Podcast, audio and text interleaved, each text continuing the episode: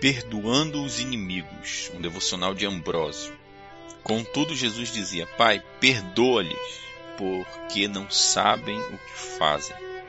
Então, repartindo as vestes dele, lançaram sortes. Lucas 22, 34.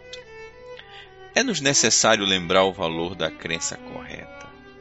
É-me proveitoso saber que Cristo suportou as minhas doenças e se submeteu às minhas concupiscências pelo meu bem. Ele se tornou pecado e maldição por mim, isto é, por todos. Ele se humilhou e se tornou servo de por mim. Ele é o cordeiro a videira, a rocha, o servo e o filho de uma serva por mim.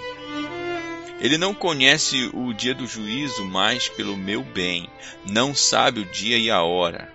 Que remédio glorioso é ter consolo em Cristo, porque ele suportou essas coisas em enorme paciência pelo nosso bem.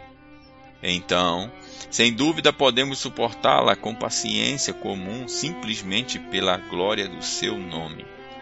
Quem não aprenderia a perdoar seus inimigos ao ver que, mesmo na cruz, Cristo orou por aqueles que o perseguiam?